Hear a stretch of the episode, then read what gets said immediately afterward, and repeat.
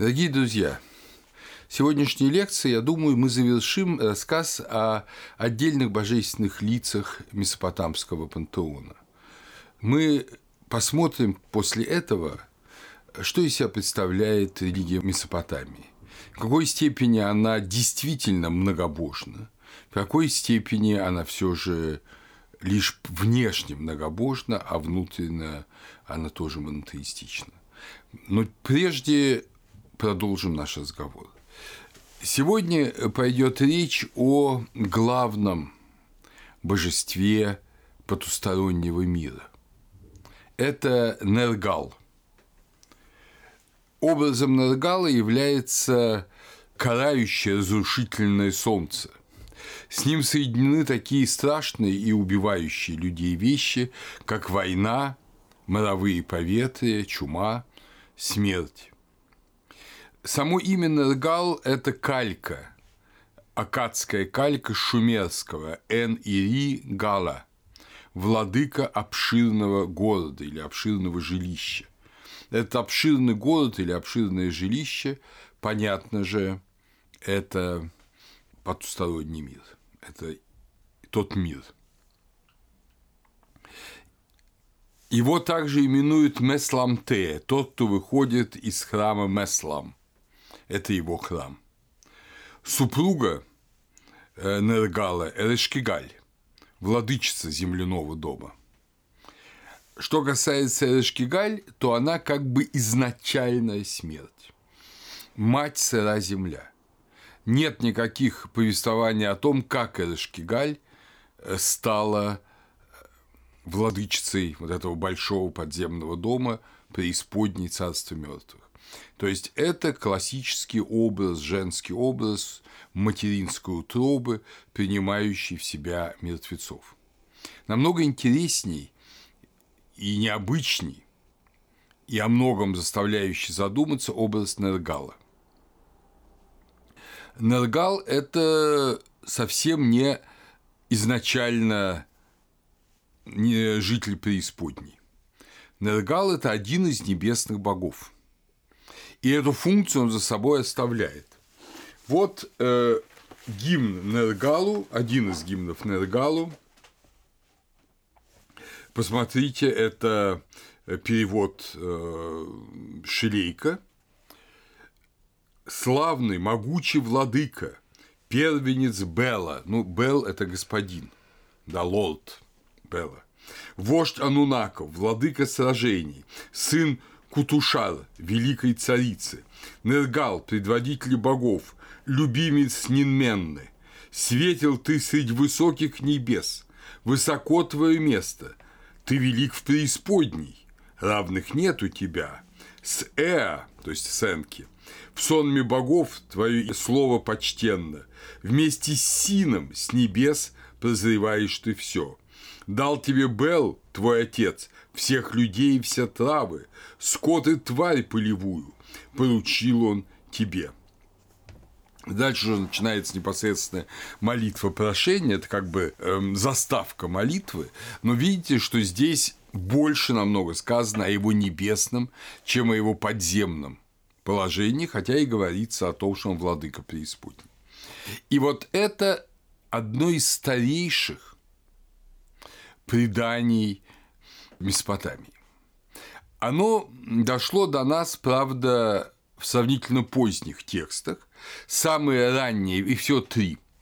Самая ранняя э, версия – это, между прочим, из э, архива Тель-эль-Амарны, то есть из архива египетского э, Яхтатона, который, как вы помните, после смерти Эхнатона был заброшен этот город, его дипломатический архив также не был вывезен и там и остался.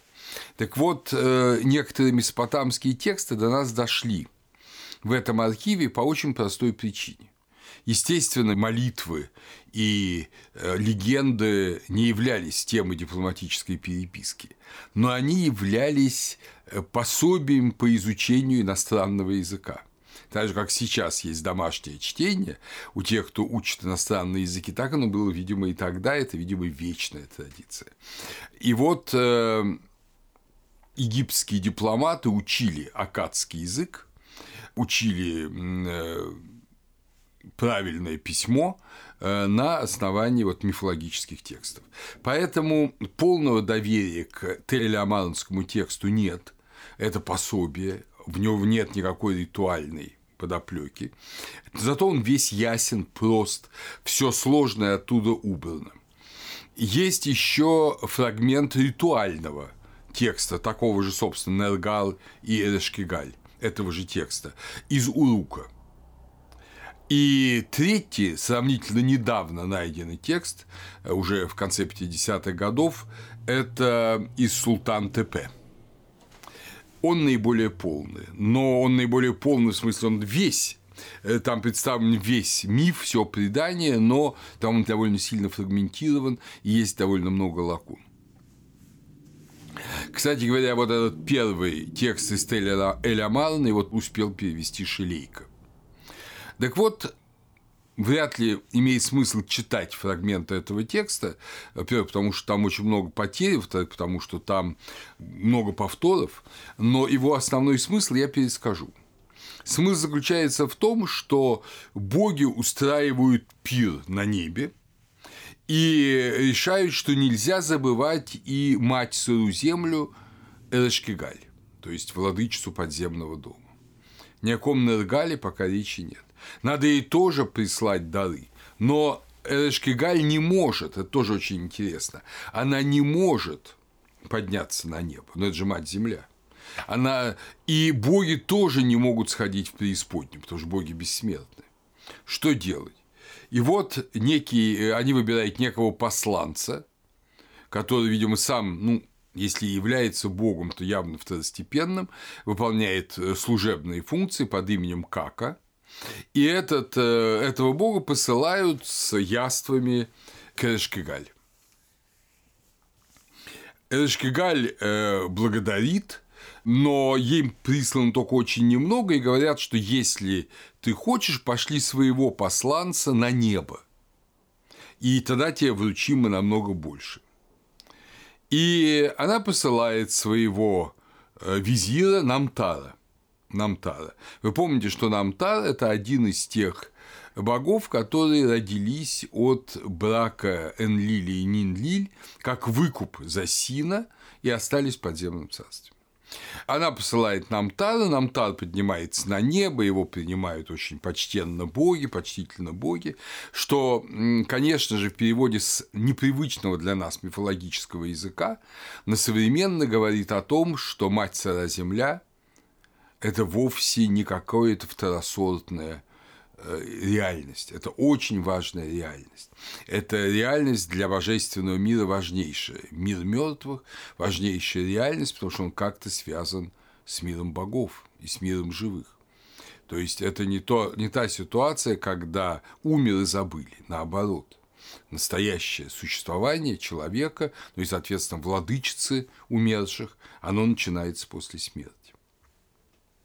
Его одаривают очень многими дарами, и только один Бог небесный выказывает ему крайнее пренебрежение и даже не поклонился ему, а все боги поклонились Намтару, э, как посланцу матери сырой земли.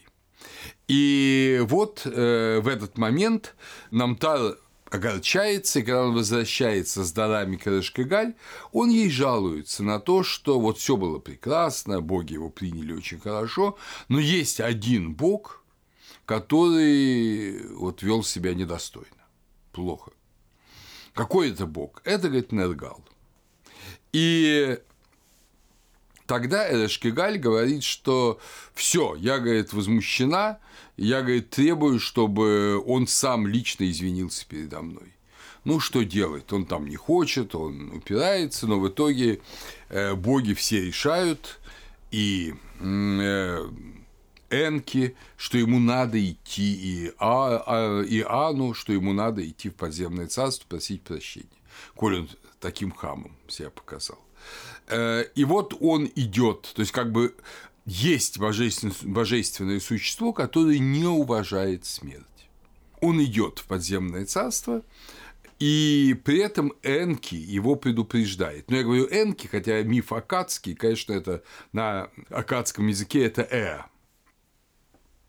Э его предупреждает, что вы уже это помните по легенде об Адапе, что не ешь ничего в подземном царстве, не пей ничего в подземном царстве, на трон не садись в подземном царстве. Я, кстати, забыл еще одну вещь, что чтобы сохранить свое положение на небе, Эа ему говорит, ты должен сделать трон для небесных богов. Пойди в лес, выбери деревья соответствующие, сделай трон для небесных богов. Он делает этот трон, и после этого ему Эа дает вот такие указания. Да, но еще одну очень важную вещь, которую мы увидим и будет иметь потом ключевое значение. Он говорит, э, что Эшкигаль, она будет принимать ванну и показывать тебе свою телесную красоту. Вот ты ей не соблазняйся, и то, что принято у мужчин и женщин, ни в коем случае не совершай. Ну вот, э, на, наученный всем этим, Ниргал отправляется в подземное царство, его принимают, он падает на колени, он просит прощения, его принимает Эшкигаль милостиво, принимает дары, э, потом предлагает ему, естественно, воссесть на трон, вкушать пищу, он отказывается. И также она вот показывает ему свое обнаженное тело, но и тут он отказывается. Я напомню, что все эти три элемента – это воссесть на трон, вкушать пищу, ну и тем более иметь половую связь – это формы соединения. Это формы соединения миров, соединения сущностей. Поэтому Энки говорит, ты проси прощения, но никак себя с подземным миром не соединяй, ни на одном из уровней. Э, потом, к сожалению, во всех текстах большая лакуна, и мы потом уже видим, что Эшкигаль добилась своей цели, что он с ней возлег, и, как сказано, шесть дней вот они были неразлучны в любви, а на седьмой день он, э, Нергал, просится обратно на небо, ненадолго, как он говорит, э, но на самом деле он хитрит, ему хочется вообще все, как говорится, он свое получил, и ему хочется обратно в небесный мир, потому что подземный мир мрачен. Описание подземного мира, мы еще об этом будем говорить, когда будем вообще говорить о представлениях о мире мертвых, но забегая вперед, могу сказать, что он мрачен. Э, мир без возврата Месопотамия описывает совсем не в таких лучезарных красках, как в Египте. Эшкигаль его не хочет выпускать, и опять же не совсем понятно, но, видимо, как-то обманом он э, выбирается из подземного царства и возвращается на небо. Он возвращается на небо, а Эшкигаль, ничего не подозревая, велит своему визиру Намтару, мы будем вступать в брак. Ну, видите, как в современном мире. Сначала пожили, потом решили в брак вступать. Э, вот, э, мы будем вступать в брак с Нергалом, ты, говорит, все убери, все сделай красиво, дворец приведи в порядок. Он говорит, госпожа, все, говорит, прекрасно, только он сбежал. Она в полном растерянности, в ярости невероятной, посылает его снова на небо, говорит, верни его и предупреди богов небесных, что если, говорит, он не вернется ко мне – то я тогда выпущу из преисподней всех мертвецов, и они просто, ну, видимо, это очень страшно. Что после этого произойдет, не сказано, но, видимо, это очень страшно, этого очень боятся и боги, и люди. Подчеркиваю, что все это происходит уже когда много людей, когда есть люди, когда есть мертвецы. То есть это не то, что было во время он до творения людей, до творения человека, это происходит во время э, уже существования людей. Вот это очень важный аспект. Намтар идет на небо, Энки, э, естественно, это знает, и он меняет облик Нергала. Нергала он совершенно трансформирует. э, он становится таким ну, жутким уродом, у которого там глаза не горизонтально, а вертикально расположены. Ну и вообще все его тело, сколь мы можем понять, оно абсолютно деформировано. То есть он даже не похож на обычное существо. И когда Намтар приходит на небо, ну, опять же, такой интересный сюжет, говорит, ну, говорит, да, пожалуйста, бери, только где он, найди. Ну, Намтар смотрит на всех богов, обходит их и не находит. Э, вот. И он возвращается абсолютно обескураженный к говорит, госпожа, я не нашел, там все боги, это один какой-то жуткий, страшный, весь корявый, перекошенный, но это не Нергал, красавец Нергал. Так это, говорит, он и есть, говорит, мудрый Шкигаль. Ну, говорит, его давай, говорит, сюда такого, говорит, кривого до косого, мы, говорит, с ним еще разберемся. Вот, ну, Намтар возвращается назад, все, как говорится, тайна раскрыта, и э, Нергал отправляется в преисподнюю, и после этого повторяется та же сцена, он там перед ней извиняется, падает на колени, а потом тут же они опять бросаются друг другу в объятия э, любви, и опять это шесть дней там и так далее, и, сколь можно понять, после этого Ану выносят приговор. Опять же, там есть пропуски, что вот э, Нергал должен быть и там, и там. Он должен быть в преисподней, с Эшкигаль. Да, и Нергал говорит, я не хочу быть там у тебя в преисподней. Я, говорит, Бог, я бессмертен, я не могу быть у тебя в преисподней. Она говорит, ты не будешь мертвым, ты будешь, говорит, живым. Я буду твоей служанкой, ты будешь моим господином, ты будешь повелителем, я буду исполнителем твоей воли. Вот, вот на таких условиях как говорится, видите, Нергал не хочет быть принцем-консультом, он хочет быть настоящим царем, и ему это все предлагается, и он становится таким образом царем мира мертвых, но он имеет вход на небо, и на небе он почитаем. На самом деле, вот эта история, при всей ее курьезности, различности э, с Египтом, она, конечно, очень напоминает историю Осириса та же самая фактически смерть, ну, искажение, изменение облика, да, и возвращение на небо и пребывание в подземном царстве. То есть э, Нергал собой открывает мир мертвых. Видимо, это очень древнее какое-то знание. Потом оно трансформировалось уже, я думаю, потом оно трансформировалось в предание о Иштаре Тамузе и Астарте и Думузе. Но это, я думаю, одна из очень древних версий. Опять же, она связана, как вы видите, с тем, что, с одной стороны, человек соединяется со смертью, вкушает смерть, становится со смертью одно. Здесь вот и э, супружеская близость. С другой стороны, он сохраняет открытость небу, как Осирис, как желают все умершие. Потому что никто не сомневается в том, что тело умершего погружается в землю, что его дух не исходит в преисподнюю, но мечтают и о том, чтобы быть на небе.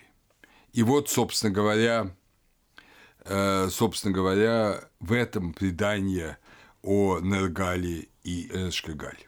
Очень важно. Часто Нергала именуют Эра. Эра – это двойник Нергала. Это он сам, но в подземном царстве. Центром почитания Нергала была Вавилония, город Кутах. Там ему супругой называли некую Лаз, а Лаз – это ничто иное Ла-Асу, без возврата, без исхода. Также именуют мама, маме, мамасу. Понятно, что это мать. Это та же Эрешкигаль. И нет исхода, это нет исхода из подземного царства. А Кутах, место, где почитался он в Вавилонии, оно так срослось с Нергалом, что часто его имя заменяли, боялись произносить, э, заменяли именем Кутах. В гимнах из Лейденской коллекции о Нергале говорится как о стрелке из лука, о меченосце – о неуязвимом владыке. Вот я остановился в гимне Анергали на прошении, а вот теперь послушаем прошение, потому что очень важно, чем привлекал человека, живого человека, Нергал в Месопотамии, почему ему молились. Я такой-то, сын такого-то, молитва-то написана так, что ее можно, как у нас сейчас, да, вставлять любые имена. Я такой-то, сын такого-то, я слуга твой. Гнев богини и бога меня постиг.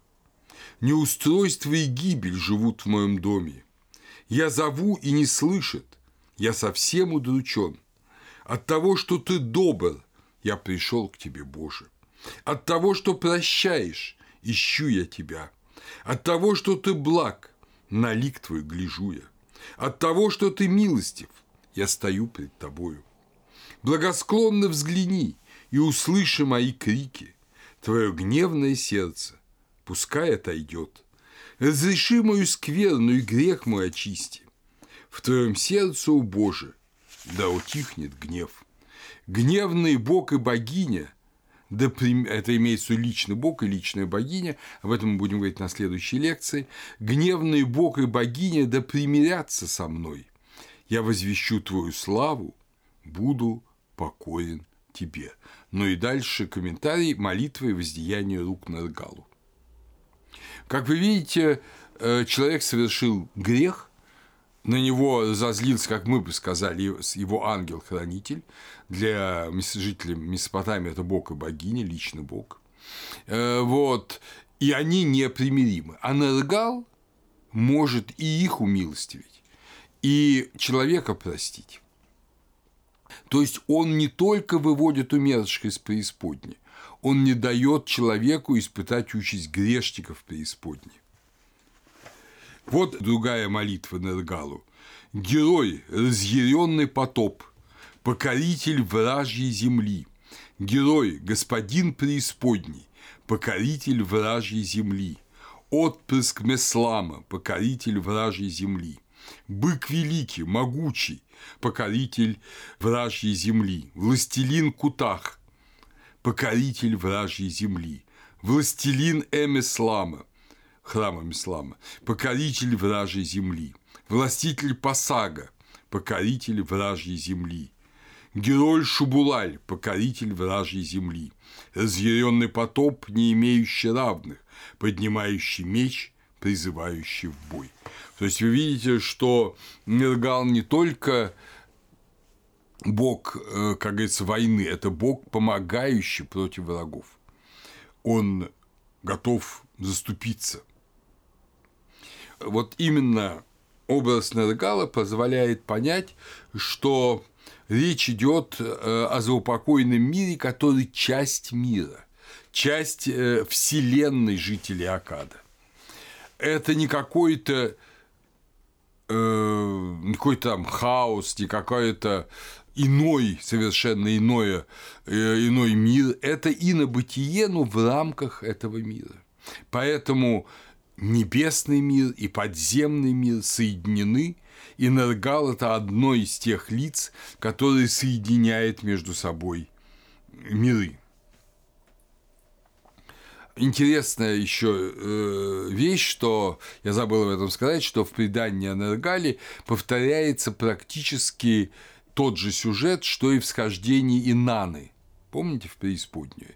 В этом я уже рассказывал. Как раз когда второй раз идет в преисподнюю Нергал, и ясно, что там может кончиться нехорошо, то Энки дает ему защитные обереги, амулеты, драгоценности, перстни, ожерелья, которые на самом деле являются оберегами. И они должны его сперечь но Эшкигаль приказывает у каждых ворот, а как вы помните, семь ворот, надо пройти по пути в подземный мир, пути в царство мертвых. Около каждых ворот один из этих оберегов снимается.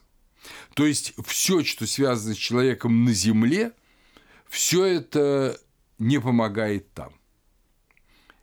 Но дальше Нергал поступает совсем не так, как э, поступает Инана. Инана предстает перед Эшкагаль, и она ее убивает, а э, Нергал просто овладевает Эшкагаль, там даже есть наоборот, что он стаскивает с ее трона э, и, в общем-то, овладевает ей, и таким образом он получает и над ней власть, и над подземным царством, и, но становится из-за этого отчасти сам э, частью этого мира сырой земли.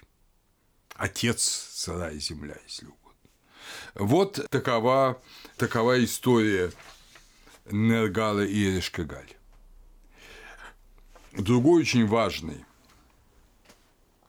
персонаж э, именно Акада, уже не э, Шумера, а Акада – это, конечно же, Мардук, верховный бог Вавилона. Именно его часто именуют Белом, господином. Бел – то же самое, что Ваал, да? это не личное имя, это эпитет, такой же, как у нас эпитет Господь, Господин слово «малдук» или э, на западно-семитский манер «меродах» видимо, в полной э, форме читается как «марутук». Это слово тоже происходит от шумерского, потому что «марутук» само по себе непонятно на акадском языке, но на шумерском «амар-уту» – это телец, амар, телец уту. А Ут, как вы помните, это Шамыш, это бог солнца. То есть это телец, ну, имеется в виду сын, э, сын солнца. Вот как именует Мардук. Сын солнца, опять же, вспомним, это образ фараона, и также именовали богов Энеада, также именовали Гора, да и Осириса э, в Древнем Египте. Это тем более интересно, что эм, э, Мардука обычно называют сыном Энки. Сыном Энки. И тем не менее он происходит от имени сын Солнца, сын Уту, телец Уту. Что это? Пренебрежение генеалогии, очень характерное для Месопотамии. Всегда пытаются жители Месопотамии использовали другой прием, чем египтяне египтяне, как вы помните, чтобы не привязываться к какому-то конкретному имени, соединяли имена, да, Атом Рагорахти, скажем. А жители Месопотамии просто говорили о том, что он там сын нескольких отцов, нескольких богов что в человеческом сознании невозможно. Но это показывает, что речь идет не о человеческих отношениях отцовства и сыновства. Так вот, мы не знаем здесь, в чем дело. Или это какая-то очень древняя версия, как думают некоторые ученые. Но мы уже знаем по документам эпохи Хамурапи, Старого Вавилонское царство, 18 век, до Рождества Христова, э, мы уже знаем, что Мардук – это покровитель Вавилона. И более того, еще раньше еще э, до Хамурапи, правда, незадолго до Хамурапи, уже именуют э, цари Ларсы, Син и Диннам, такой царь Ларсы, первая династия Ларсы, именуют э, Мардука богом Вавилона. Однако не совсем Мардука. Дело в том, что а Мардук ассоциируется с шумерским именем Асалухи. Это бог маленького городка Куара в Шумере, э, сын Энки. Вот с ним тоже ассоциируется Мардук, и именно Асалухи именуется покровителем Вавилона. Потом эти имена полностью сливаются полностью сливаются. Нам до конца непонятно, вот как формировать, и никто этого не знает из ученых то есть есть разные догадки, но как формировались имена? То ли это жители э, Шумера и Акада прекрасно понимали, что за этими именами есть одна и та же сущность. То ли постепенно происходили контаминации, соединения. Мы этого не знаем. Однако Асалухи – это одно из имен Мардука и в шумерской и в акадской традиции. Мардук вырастает не просто в бога Вавилона, но по мере возвышения Вавилона, по мере формирования Вавилонского царства, Мардук становится верховным богом, главным богом всего царства. Его храм Эсагила, дом с превознесенной главой Вавилоне. И надо сказать, что когда пытались уничтожить Вавилон, это особенно пытались сделать цари Ассирии, то об этом чуть впереди разговор, но они всякий раз увозили статую Мардука из Вавилона. Без статуи Мардука в Исагиле города как бы нет. Поэтому есть э, такое удивительное предание в Вавилоне о страданиях Мардука. Что э, Мардука пленили враги, пленил бог Ашур и другие боги, заключили его в темницу, но в конце концов Мардук триумфально освободился под образом борьбы богов имеется в виду, конечно, борьба государств. Ассирия – страна Ашура, которая пленила Мардука. Но в этом образе есть и другой момент – момент страдания, что Бог прошел через страдания, что Бог понимает человека потому, что он сам имеет опыт страданий супруга Мардука, безусловно, та же Иштар, но ее именуют Сарпанитум, блеск серебра, один из эпитетов Иштар. В Ассирии, э, когда говорится о Мардуке, его и супругу именуют Шеруя, но это тоже Иштар. Их сын Набу. Сын – важное лицо в Месопотамии, так же, собственно говоря, как и в Египте мы не, не иногда э, забываем, что в Египте одна из функций Гора – это быть посредником между человеком, между людьми и Осирисом. Поэтому и царь является Гором.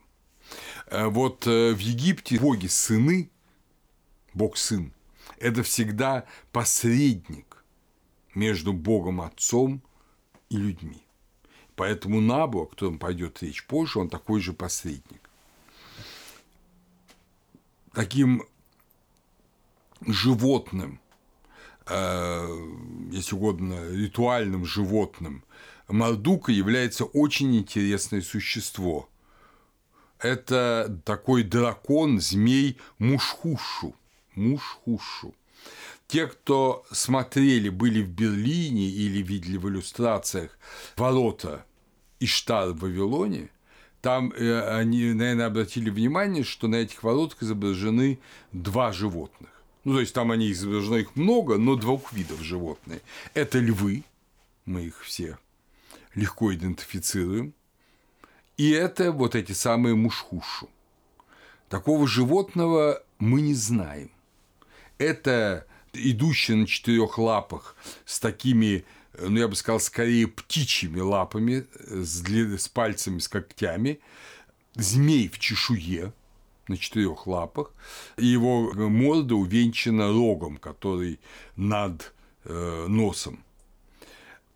Вот э, некоторые биологи, тот же покойный Акимушкин, считали, что это реально какой-то дракон, то есть какое-то существо, э, ну, еще из эры э, динозавров, которые в э, болотах Междуречья дожило до исторического времени. Да, язык раздвоен, у него изо рта змеиный раздвоенный язык. Что это так же, как и лев, это реальное животное. Такое это интересное предположение. Но, как бы там ни было, Мардук – это главный персонаж Энума Элиш. Если в космогоническом предании Шумера вы помните, что Энлиль победитель Тиамат, то в акадском эпосе это Мардук. Именно Мардуку все боги, включая Ану, отдают свои силы.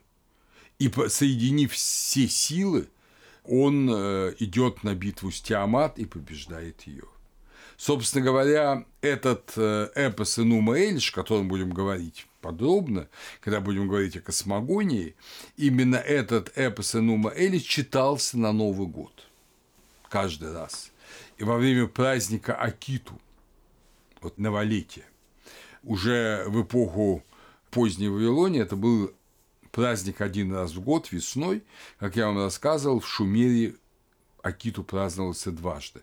Акиту Сева весной и Акиту жатвы осенью.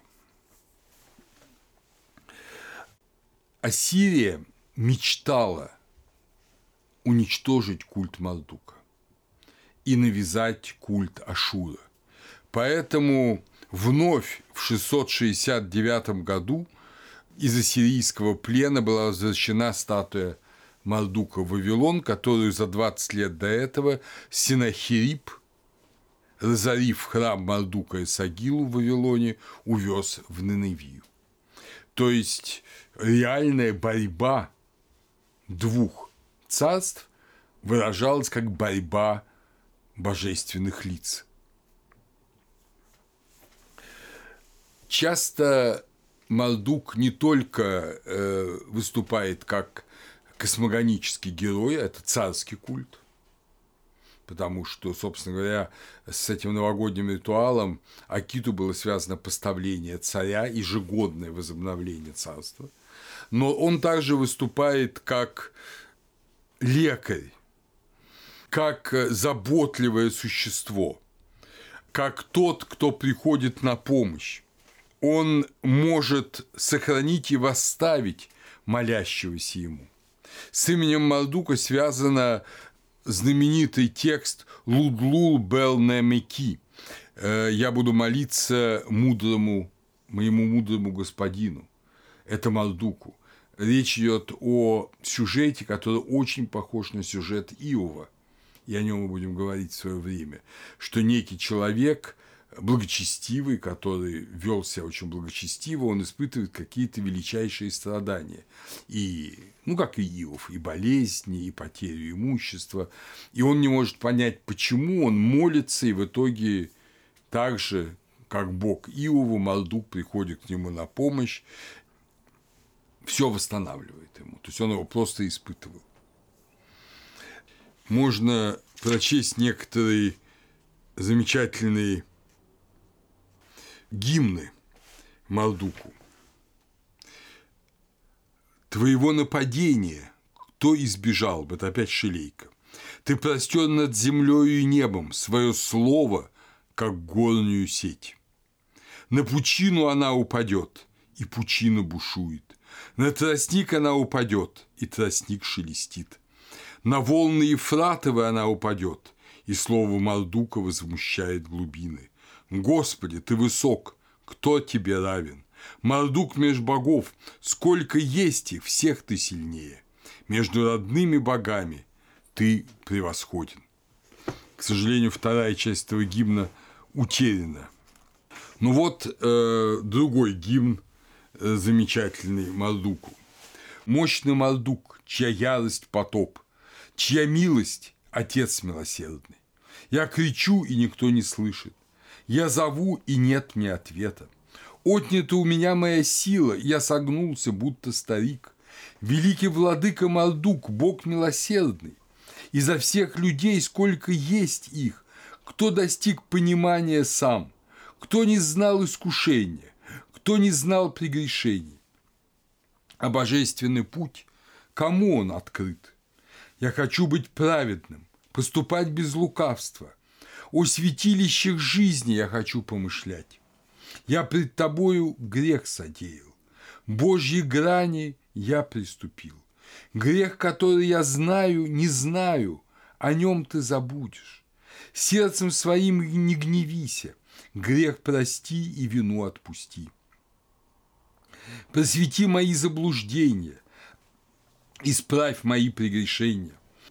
Грех отца или деда, матери или бабки, всей семьи, всех родных или близких пусть меня не коснется, пусть постигнет других.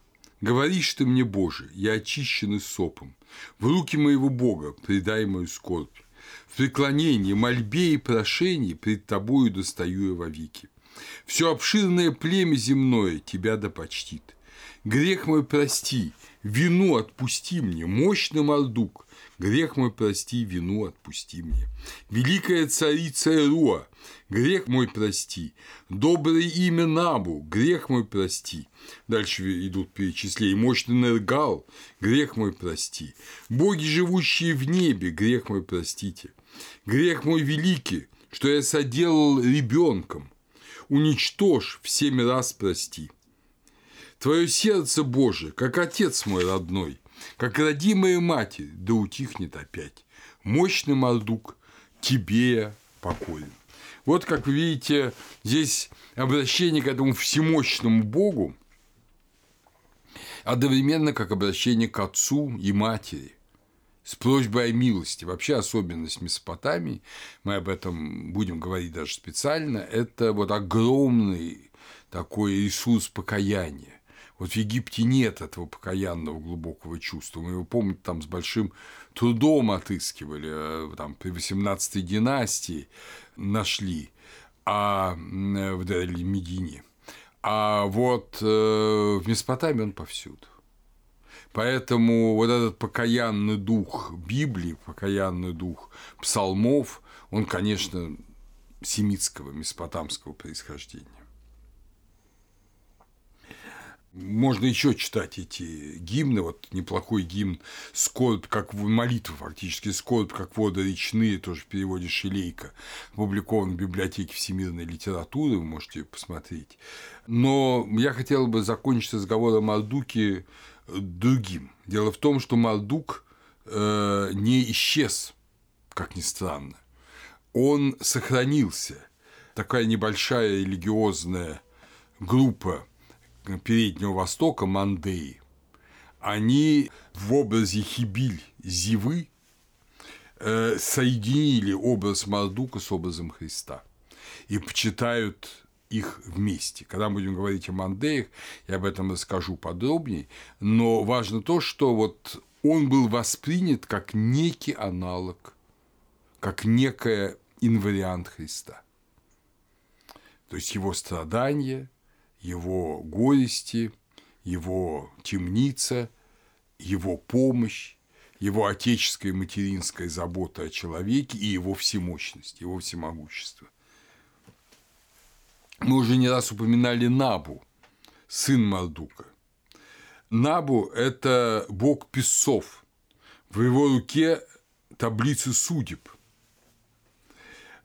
Да, я забыл сказать, что Мардук э, соединен с числом 10 планеты Юпитер. Так вот, Набу – это сын Мардука, и к нему очень много молитв, чтобы он помог. Когда люди не решаются молиться Мардуку, они молятся Набу. Каждый год на частью новогоднего праздника было перенесение статуи Набу в Асагилу к Мардуку из храма Изида – Эзида э, в Барсипе. Барсипа – это пригород Вавилона. В Ассирии Набу сливается с образом Нинурты. Набу впервые упоминается при Хамурапе в 1760 году до Рождества Христова. Возможно, у него западно-семитское происхождение. И это э, имя пришло в Вавилонию вместе с миграцией западных семитов, которая происходила примерно в 2000-1800 году. Это амарийское вторжение западных семитов в Вавилонию. И вот это то самое вторжение, которое фактически связано с э, выходом Авраама из Ура и его переходом в Харан. Это вот то, что в Библии от этого осталось. Культ Набу распространяется в начале первого тысячелетия. Много личных имен с именем Набу, даже царских имен. Набу очень популярен в Ассирии и в Вавилонии. в личных значит, именах, вот мы знаем Навуходоносор, например, Набукудури Уцур на самом деле. Набукудури Уцур – это вот правильное произношение то того имени, которое евреи слышали как Навуходоносор. Набу Кудури Уцур – это Набу, защити мои пределы. Кудури – это пределы. Обращение э, и камень, межевой столб Кудури тоже. То есть э, Набу – защитник. По мере того, как общество развивалось, оно уже не всегда решалось обращаться к Мардуку, обращались к его сыну Набу. Другим западносемитским божеством, которое пришло в мир восточных семитов, в Месопотамию, был Адат. Адат или Хадат – шторм, сильный ветер, шум. На шумерском языке это Ишкур. Слово «хадат» в клинописи записывается знаком «им» – ветер – Интересно, что в арабском языке, очень поздней версии западносемитских языков, хадда – это плакать, рыдать. То есть э, тоже буря, но буря уже чувств. Адат – это и бог бури, и бог благодатных дождей, которые дают воду, дают возможность земледелия. В то же время Адат – это карающий бог, который наказывает тех, кто нарушает клятву, тех, кто незаконопослушен. Хамурапи в конце своих знаменитых законов, да, он призывает именно Адада обрушить всю свою разрушительную мощь на неисполнителей закона. Западные семиты обращались к Ададу как к тому, кто дает порицание. Его очень часто именовали Господом Небесным. Баал Шамен, западные семиты в Сирии, в Ханаане, но об этом особый разговор. Его число шесть. Супруга его Анат, Анаит, в сущности та же Иштар. В Угарите Нингерсу – Город Адада – это город Энеги, близ Ура. Атрибут – бык и двух-трехлучевой светоч вокруг головы. Уже греческий автор Макроби пишет, что сирийцы дают имя Адада богу, который превыше и сильнее всех богов – в тексте IX века, середины IX века, из э, Сикана, арамейском тексте, об Ададе говорится, что он держит воды небесные и земные, и не спосылает процветание, и обеспечивает пастбище и текучую воду для всей земли. Он наполняет землю и сосуды всех богов – его братьев. Он дает воду всем рекам, которые текут и приводят к процветанию землю. Он милостивый Бог, которому сладостно молиться. Адат почитается по всему Востоку, переднему, от побережья Средиземного моря до Иранского Нагорья. И, наконец, э, бог Ашур. Это очень интересно. Бог – это бог Ассирии. Бог Ашур, по всей видимости, был простым духом, покровителем города Ашура.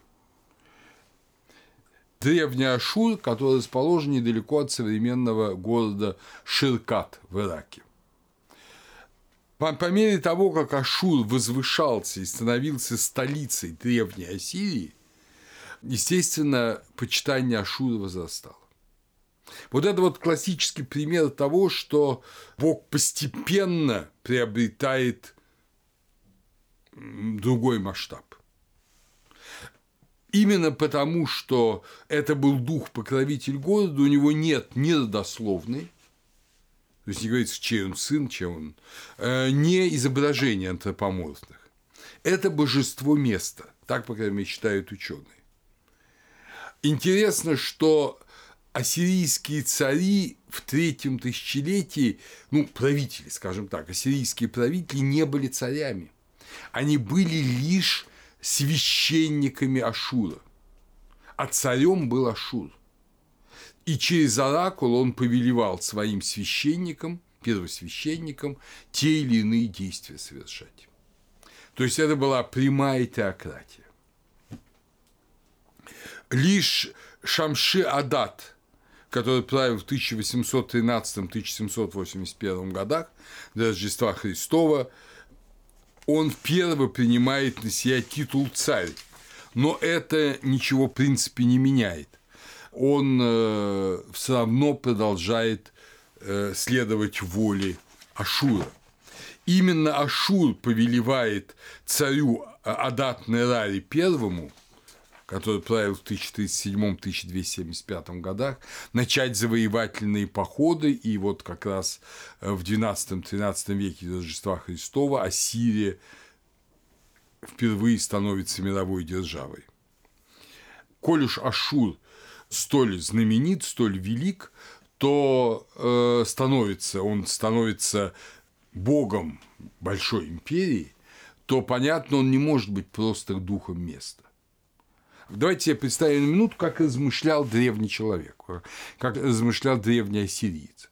Мы, конечно, можем говорить о том, что, ну вот, бог места, постепенно империя росла, и ему давали все более и более возвышенные атрибуты в силу э, идеологии, из желания ну, идеологической подпоры. Это современное рассуждение. Древний человек мыслит совершенно противоположным образом. Он рассуждал так, если мой городок, который, конечно, далеко уступал в третьем тысячелетии и Вавилону, и городам Шумера, тому же Уру, Непуру, Уруку, если вдруг он стал столицей огромной империи, даже покорил и Вавилон, и Шумер, то, следовательно, Ашур – великий Бог. Великий Бог. Значит, что-то не так мы его неправильно о нем думали. И начинается попытки найти, кто же на самом деле Ашур, что он так велик, что перед ним склоняются и Энлиль Непура, и Мардук Вавилона. Сначала при Тукульте Нинурте, ассирийском царе, 1244-1208 год, Ашура начинает сливаться с Ададом, тем самым Ададом, богом бури. Э, начинает ассоциировать с Энлилем. И его супруга Энлили, Нинлиль, в Ассирии начинает именоваться Мулиссу. Но Ассирия возвышается дальше, и незадолго до ее падения, которое наступило, как вы помните, в VII веке, незадолго до ее падения, в начале VIII века, царь Саргон II, 721-705 годы, объявил Ашура высшим богом, милостью которого живут все боги и люди. Он единственный бог ассирийцев, и вскоре он становится единственным для сирийцев, единственным богом в мире. Мы видим, что в это время, Яспас называл это время осевым, у меня к осевому времени намного более сложное отношение, но, безусловно, в это время совершается очередная ломка сознания. Вот понимаете, какой-то мощный перелом сознания был как раз в начале второго тысячелетия, в 2000-1800 годах, а вот это новый перелом, очень серьезный, и это стремление к единобожию повсюду. И в Месопотамии э, это особенно ясно видно в Ассирии. И с одной стороны, цари Месопотамии стараются уничтожить культ Мардука. Мардук очень популярен. Мардук – это фактически царь мира. Вавилонские цари венчаются на царство в храме Мардука в Исагиле. Поэтому, чтобы уничтожить независимую Вавилонию, она была завоевана Ассирией, надо уничтожить почитание Мардука вообще. Люди начинают воевать с богами. Это новое явление. Этого явления не было там в третьем тысячелетии. Этого нет в Египте. В Месопотамии это совершенно ясно видно. Тот же Саргон, завоевывая Вавилон, увозит статую Мардука. Слава богу, что не разбивает. Увозит статую Мардука, как подчиненный, как пленник уводит его. Через 20 лет, вы знаете, его вернут. Но в мифологии тоже делается такая попытка э, объяснить, что же такое Мардук. Уже недостаточно, что он Энлиль, уж тем более Адат. Теперь Мардука соединяют с таким божеством Аншар. Божество Аншар, Аншар в переводе Сакатского – это царь неба, Шару, царь, а Ан – это небо, да, Аншар. Но э, в Энума Элиш Аншар – это одно из первых божественных имен до Ану, и тем более до Энлиля, до Мардука. Когда были созданы космические врата мира, он первым возник. Так говорится в Энума Элиш. Ему знаменитый исследователь месопотамских текстов Ламберт посвятил специальное исследование, высшее в Ориенталии в 1985 году. Аншар – это древнее божество, оно упоминается в списке Фары 27 века, тоже как один из изначальных богов. И вот по созвучию имен Аншар и Ашур – это одно и то же, одно и то же существо – в 689 году Синнахирип, Син Ахериба, да, если правильно произносить его имя, разрушил Вавилон, стремясь уничтожить память о Мардуке. Он запретил в Ассирии молиться и Мардуку, и даже Набу. И мы знаем, что в это время появляются даже специ... имена в Ассирии, которые говорят о том, что Ашур объявлен единственным богом.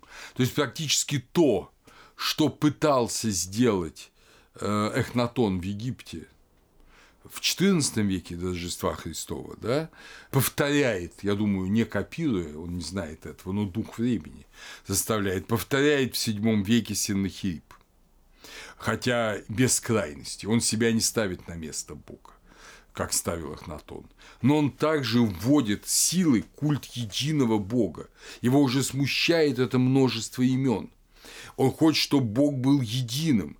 И поэтому появляются такие имена, как Габбу, Илани, Ашур, что означает «все боги есть Ашур». Габбу, Илани, Ашур.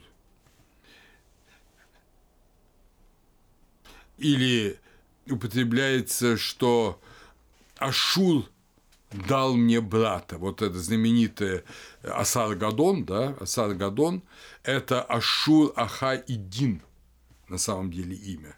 Асар-Гадон. Помните? Я царь земных царей и царь Асар-Гадон. Это э, Брюсов э, эту переводит э, надпись Асар-Гадона. Так вот, это Ашур Аха-Идин. Ашур дал мне брата. То есть Ашур единственный подающий все.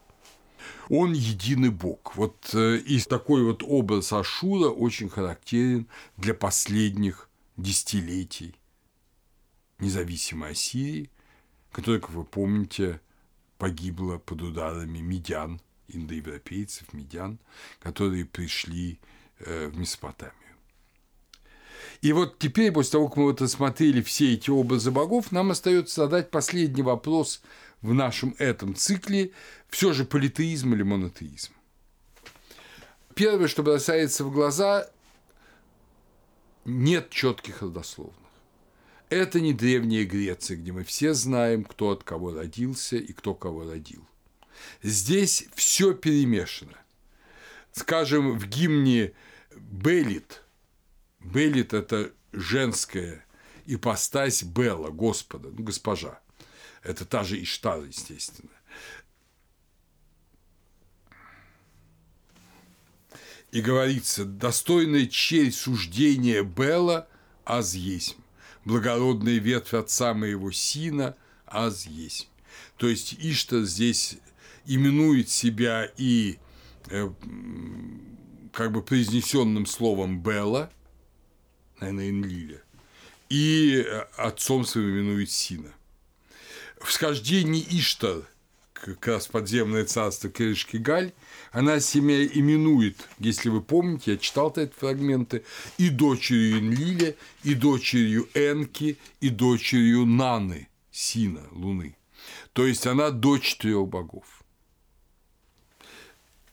В гимне Нинурти, который опубликован в очень хорошем собрании гимнов шумерских и акадских Фалькенштейна, в, в гимне Нинурти говорится, что все другие боги – это части тела Нинурты.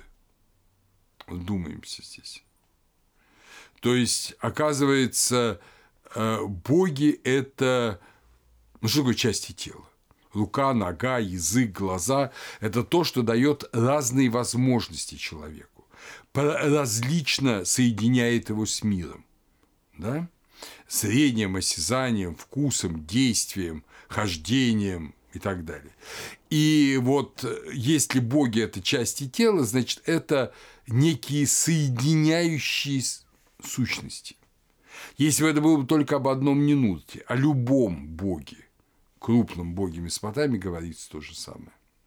То есть имена разные – если угодно, заходы к Богу разные, мифологемы разные, потому что от доисторической древности, которая существовала еще, когда еще контакты между людьми были не очень тесны, существовало много мифологем. Мы уже сейчас почувствовали, есть схождение Инаны в ад, и ну, предание о Думузе и Инане, а есть, как мы сегодня видели, Нергал и Эшкегаль. Вот аналогичное предание, но с вариантами, но с особенностями. Так вот, каждое из этих божественных имен, оно воспринималось как главное, а все остальные боги – это его части тела, его элементы. И это говорит о том, что, конечно, жители Месопотамии не упускали из виду долгое время, что какому Богу они молились, они молятся единому Богу. Но в разных его аспектах, в разных его проявлениях.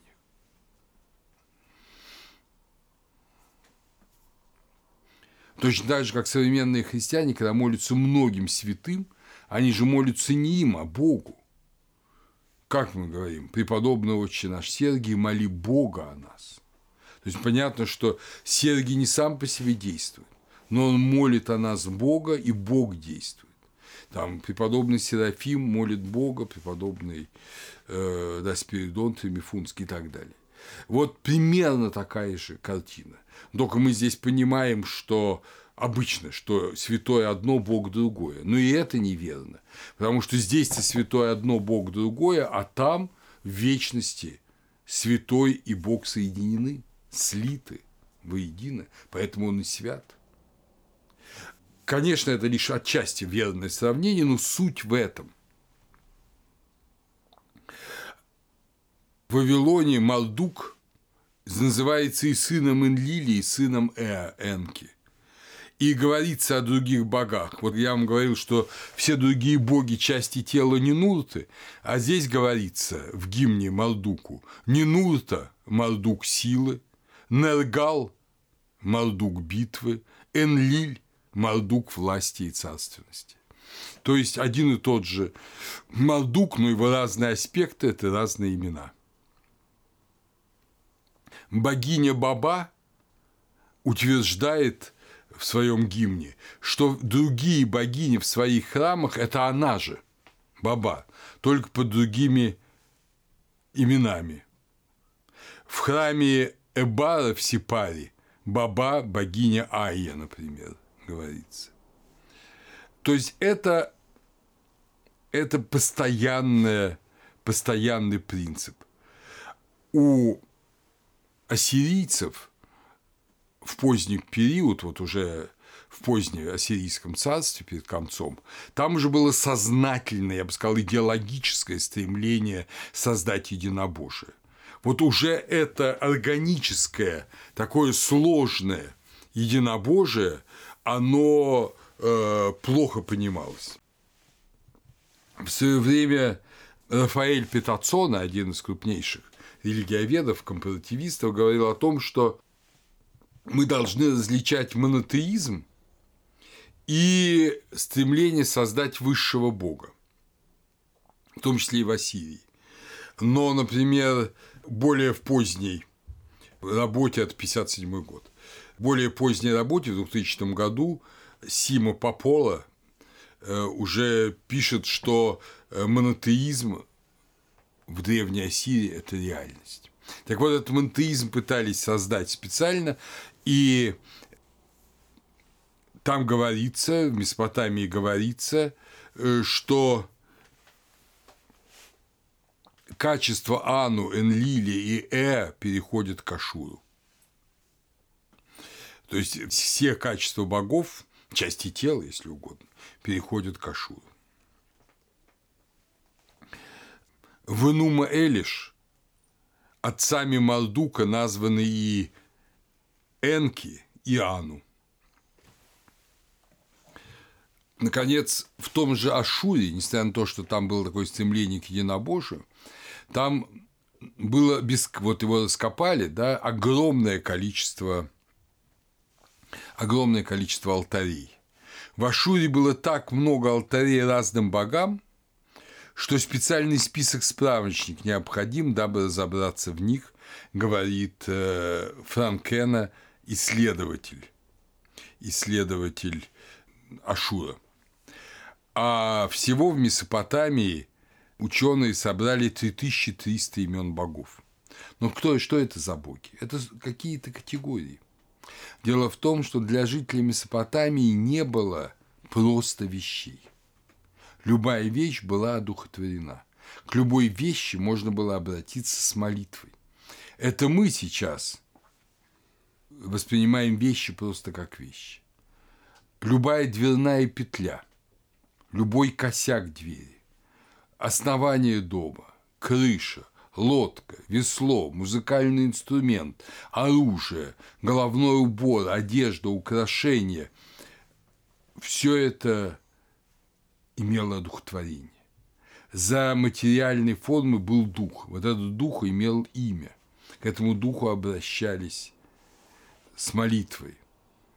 Вы помните, как в древнем предании о потопе Шурупак – Шурупаки, обращается жрец к коврику молитвенному, на котором он молится, по имени. А ну-ка коврик, а ну-ка стенка и так далее. То есть это 1300 имен богов – это сущности. А за всеми ними стоит единство. И лучше всего – это единство выражено не только в этих гимнах, которые я вам сейчас говорил, но, конечно, выражено в самой главной мифологеме Энума Элиш. Вы же помните, что сутью этого гимна Энума Элиш победы э, Мардука над Тиамат, а до этого победа Энлиля над Тиамат, вы помните, что сутью этой победы было то, что боги не могли победить хаос. Боги не могли победить вот эту первоначальную стихию инобытия и построить мир. И тогда Мардук, или до этого Энлиль, он говорит, я готов выйти на битву, но если все ваши силы, все ваши ме, то есть все ваши сущности, вы отдадите мне. И боги, боясь вот этого первозданного хаоса, боясь вновь погрузиться в него, они отдают Энлилю или Мардуку свои мэ И тогда Мардук выходит на битву и побеждает. И обратно уже Мэ, он, понятно же, не раздает. То есть, если когда-то и было множество богов, то в сознании Шумера и Акады мир творится. Это-то как раз творение мира. Еще нет никаких людей, люди будут созданы потом. Если там в предании Анаргали и Эшкагаль люди уже присутствуют, смерть уже есть, то здесь людей еще нет, мир только создается. И в момент или перед созданием мира Бог един. Бог един. И единый Бог побеждает хаос. Как это интерпретировать мифологу, это другой вопрос. Но то, что месопотамляне твердо знали это – что при их существовании уже нету этого многобожия. И когда оно где-то проявляется и возникает, это всегда нонсенс. А конфликты богов в Месопотамии были. Но это всегда нонсенс, который потом подавляется. Бог един. В то же время и мы отлично знаем, что божественная энергия выходит из повиновения Богу Творцу. Если бы божественные энергии не выходили бы из повиновения Богу Творцу, мы бы жили бы ну, в неком совершенно другом мире. Падение единицы, отступление сатаны от ничто иное, как измена части божественных энергий своему источнику. Так что мир не так прост – это знали жители Месопотамии, знают те, кто писали Библию, это знаем мы. И дальше мы посмотрим, как же в этом непростом мире ощущался человек Месопотамии. Это будет посвящена наша следующая лекция.